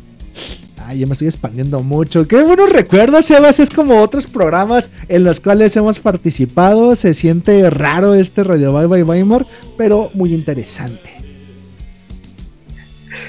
Anotación. Yo, yo, sé a qué programas te refieres. Nunca participé en ellos. Afortunadamente. Eh, el haberlos escuchado es lo que me, me tiene aquí a día de hoy y por lo que estoy agradecido. Pero, no. ¿Sabes qué? Yo creo que eh, no sé qué tanto más expandirme en las locuras de este señor. Pero. ah, dije que ya no me iba a disfrazar de idiota. Pero, este. Eh, pero, pues es, es eso, es una figura muy. Muy interesante, muy polémica. Eh, no sé cómo, cómo te ves de tiempo como para que me expliques un poco más de... Porque yo los con... Yo sé que del, dentro del círculo hermético, eh, pues eran compas, pero no sé qué tanto están relacionados, ¿no? Ahora que me hablas un poco más de que este señor Serrano, pues es muy, muy poético, muy este... Eh, todo el cultivo que él maneja no es más que una interpretación estilo Crowley. Eh, este, no es más que, que pues eso, pequeños mensajes ocultos, ¿no? Y, que una vez estu siendo un estudiado puedes entender poco a poco como de, ah, ya, qué pedo. Pero... Es que... Pues que tanto se relaciona con gente, ¿no? Es que es ni tanto, güey. Todavía creo que Crowley, güey, eh, te da perspectivas y posturas netamente originales, güey. O sea, Crowley lo que tuvo que haber estudiado fue todas la, las corrientes esotéricas, eh, haber estado en un chingo de templos y te propone ideas nuevas a través de sus prácticas directas, güey. Y creo que el miedo con Serrano es que fuera de su maestro y su templo y su logia, nunca se atrevió a una postura directa, güey. Entonces, la, poca información que te da es información que se puede leer previamente con Julio Cébola, es información que se puede leer previamente con Savitri Devi, es información que se puede conocer a través de, de, del gnosticismo y cualquier corriente de logia masónica oriental. Es como de no es nuevo el conocimiento que da. Lo que sí da y la interpretación que da es, es muy propio del amor, ¿no? Lo que le llama el amor sin muerte. O sea, de hecho, este juego de palabras que usa, ¿no? De amor es la, inmortalidad, porque A es la negación y mor es del latín muerte. Entonces, amor es sin muerte, como decir agnóstico o, o ateos de sinteos, es donde juega con esto. Y la palabra amor en español al revés es Roma, ¿no? Entonces, Roma, la iglesia y Jesús son los que evitan que vivas inmortal a través de, del hecho de, del amor cortés. Esto ya se había visto en Metafísica de Sexo de Julio Cébola. Julio Cébola ya trata el tema. De hecho, también hay un estudio que hace Nicolas Schreck y Shina Lavey de Julius Ébola directamente y la metafísica del sexo, donde ya se había publicado previo a, a Serrano, pero Serrano lo hace en español. Y, es donde va a su postura, es esta. Ahora, él tomó esta postura porque a él le pasó. O sea, su experiencia propia es que se enamoró de una vieja, la vieja se le muere y, él le llama la amada a esta figura de, una mujer con un millón de rostros, ¿no? Esta figura de, tener una mujer para salir de la prisión demiúrgica satánica que es el mundo material y que esta mujer te guíe es porque él pasa por esa esa experiencia personal la cual se puede leer en el libro de Eleya o el libro del amor mágico donde eh, es la mezcla de Matadero número 5 La extraña vida de Ivar Osokin de Upensky, este matador número 5 de, de Cabrón de Corbunagio. Él hace su misma novela, pero basada en su experiencia propia, ¿no? Para quien no haya leído La extraña vida de Iván Osokin, ni haya leído Matadero número 5, se supone que es una novela tipo cuántica donde el alma inmortal experimenta la misma situación en tres etapas distintas de tiempo y espacio. O sea, un güey se enamora de una vieja y se le muere en la India. Creo que hay una película similar que se llama El árbol de la vida, donde sale el cabrón de Hugh de, de creación de Wolverine, güey. Eh, Hugh Jackman. Hugh Jackman. Ah, que. ¿Qué dijiste? Va a ser esa, va a ser esa que estás diciendo. El güey se le muere, pasa por una pinche experiencia esotérica y pasa una y otra vez por esa misma experiencia hasta salir del círculo del eterno retorno, ¿no? Simón, Simón, Simón. Concepto que filosóficamente toma de, Nietzsche y que filosóficamente explora con Hermann Hesse a través de Demian y que psicológicamente lo explora con Carl Gustav Jung a través del laberinto del inconsciente, ¿no? Y él lo toma a través del laberinto del ocultismo, de decir, ¿sabes qué? Eh, el arma es inmortal, hay un eterno retorno, estamos en esta rueda samsárica experimentando el holograma demiúrgico una y otra vez. Entonces él se toma, se supone que tiene regresiones en prácticas junguianas y sus vidas pasadas las expresa en el libro de, de Leia, el libro del amor mágico, donde es un caballero cátaro, un, un güey en una secta cátara, este, está en la India y es el escritor chileno en la actualidad, que, que es realmente él, es su experiencia propia, ¿no? Pero él sabe que pasaron por esas situaciones una y otra vez y, y el problema es ese, güey, que este conocimiento oculto, tanto, insisto, como filosófico, como físico, como, como nietzscheano inclusive, y, ocultista, de saber que estás en un Philip K. Güey, que saber que estás en un holograma demiúrgico y que tienes que pasar por este tono retorno una y otra vez al estilo Matrix, este, te lo diga, que la única manera de salir de él es a través de enamorarte y del amor, es porque él experimentó eso, güey. Pero hay diferentes maneras de pasar por la misma corriente sin decir a la gente que es la única salida o consecuencia, haciendo un cherry picking de demás corrientes. Aquí el problema es que toma corrientes gnósticas y te dice, ah, no, mira, es que es a través del amor y la mujer que, que uno encuentra la salvación. Es como de, si es a través de la mujer, si es la alquimia, trata de, de la conjunción entre eléctrico y magnético, vayan a leer el pinche cuento que escribí, hijos de su puta madre en Tempestor 12, porque eh, básicamente este programa es porque va de eso, va todo de eso, pues estoy hablando de él ahorita. Pero entre, ese, eh, entre esas dos fuerzas o potencia que se conjugan en, entre negativo y positivo, eléctrico, magnético, fuerzas que son antagónicas y terminan uniéndose, que se descubren situaciones que están más allá de la creación y de la materia, ¿no? O sea, no, no tiene que ser una mujer en exclusivo, porque solo hay una mujer con un millón de rostros. Y esta mujer te puede dar, sí, diferentes facetas, pero es la energía que produce eh, la mujer universal, lo cual descubres tanto por qué estás aquí, que es la entrada a este universo mecánico y, y causal. Y también puede ser la salida para, para escapar de él pero también puede ser algo que te mantenga aferrado, ¿no? Y creo que fue la, el error de Miguel Serrano, que, que él no encontró el, la inmortalidad a través del amor, sino que se estancó en este mundo a través de, de volver a experimentar eh, y volver a reencontrarse con el amor que se le fue.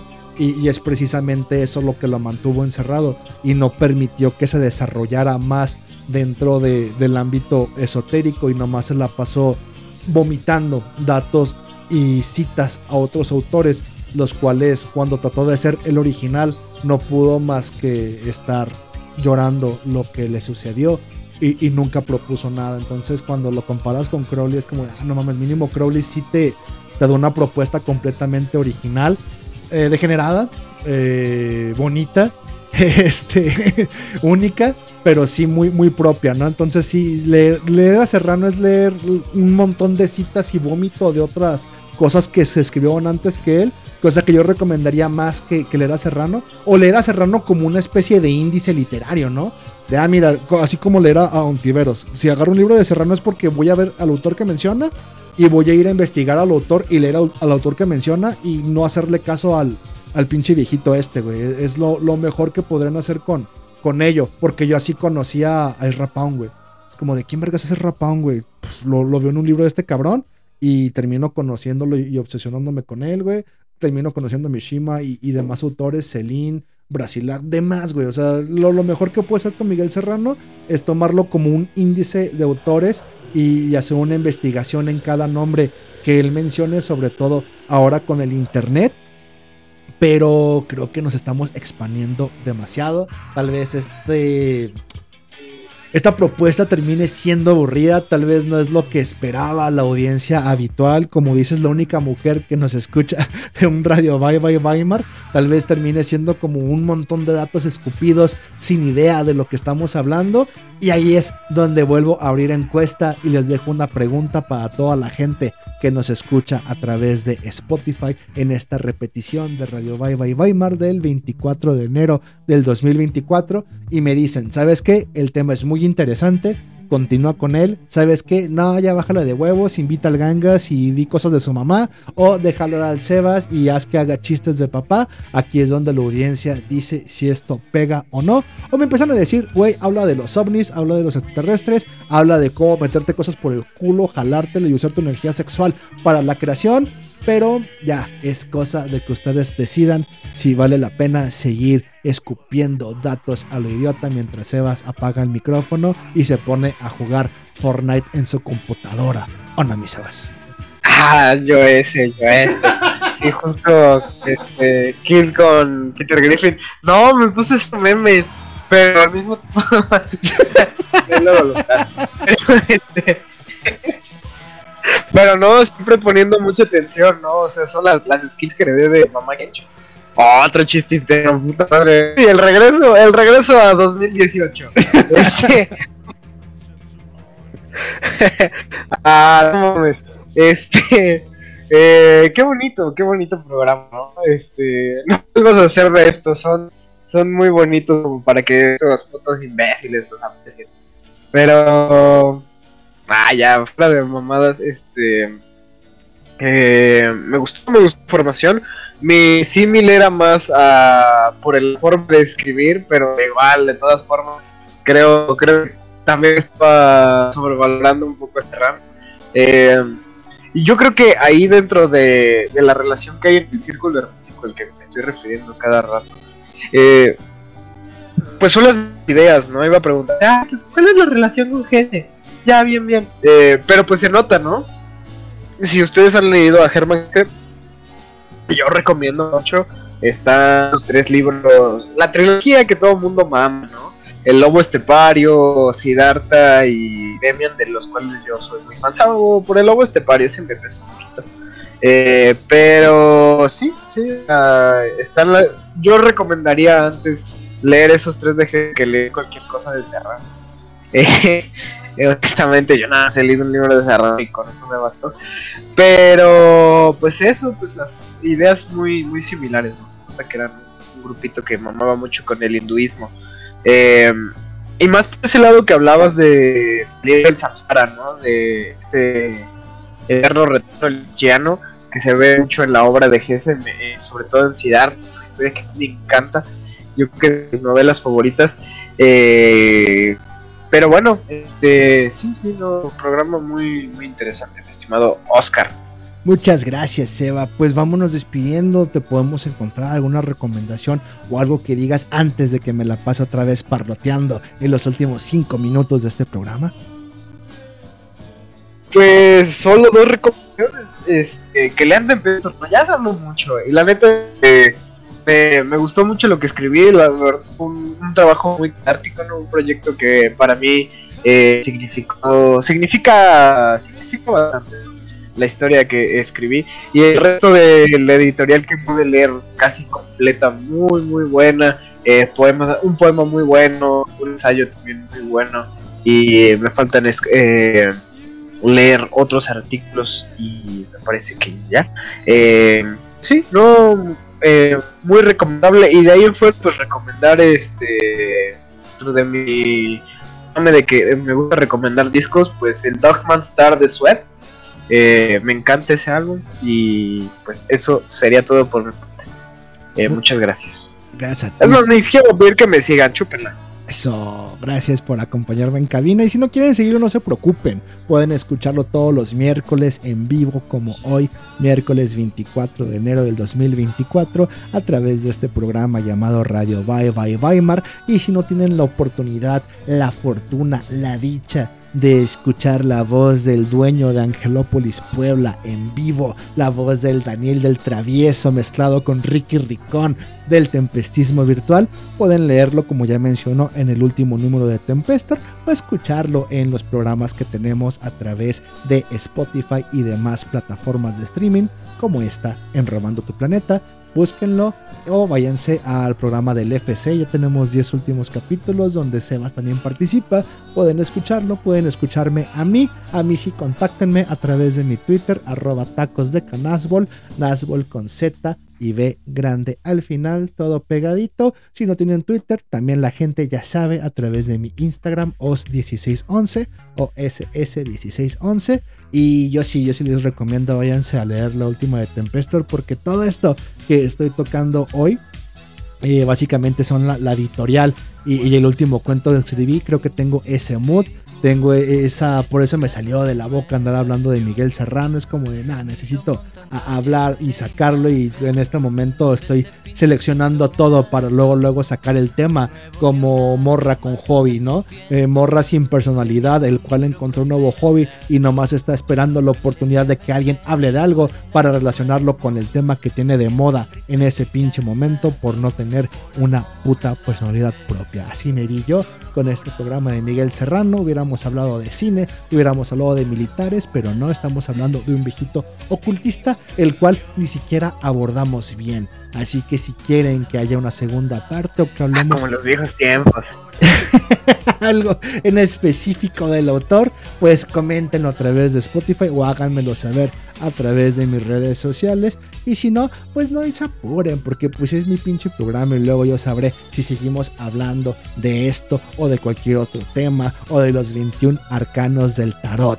Pero la neta, todo esto nomás fue un pretexto el estar hablando de Miguel Serrano para poner estas rolillas que me encontré en mi carpeta y vamos a terminar esta rola con el mismo grupo que escuchamos en el intermedio o del SIG Ser Superior. Soy Oscar Torrenegra, gracias por habernos escuchado en vivo, gracias por estar y llegar hasta aquí al final de este episodio de Radio Bye Bye Weimar. Si estás escuchando la repetición, no tengo nada más que agradecerte y desearte como siempre salud y victoria. Vámonos perros.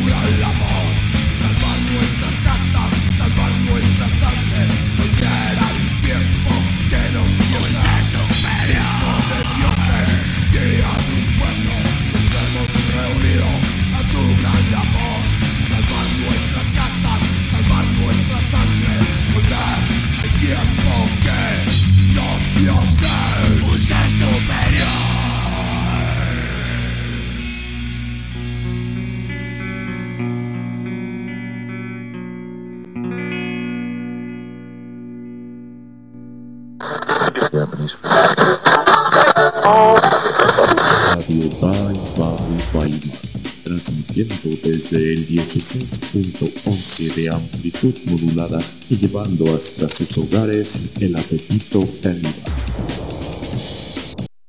Oye, pinche puto de mierda, de os vas y chingas a tu reputa madre. ¿Eh? Por culero y por pendejo.